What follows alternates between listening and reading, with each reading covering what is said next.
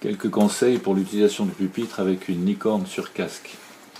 Euh, pour placer le livre, il faut veiller d'abord à ce que les pages de gauche soient bien plates et non pas bombées.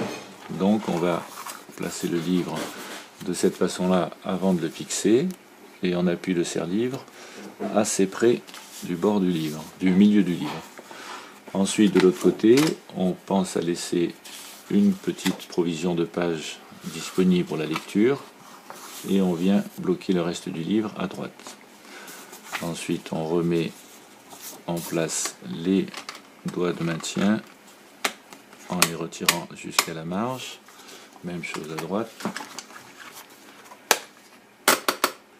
Et une fois que la personne accompagnante a préparé le livre, on peut l'utiliser en autonomie avec la licorne.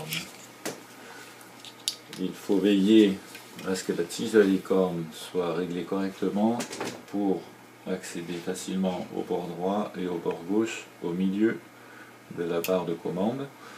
Et à partir de là, on va dégager les pages de droite en faisant plusieurs glissements de droite à gauche.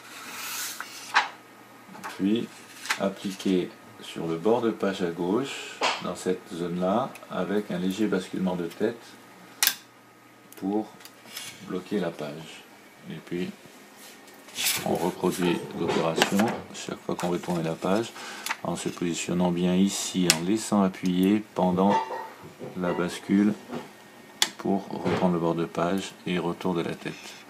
Voilà, ça demande donc simplement une certaine mobilité en rotation et en bascule de la tête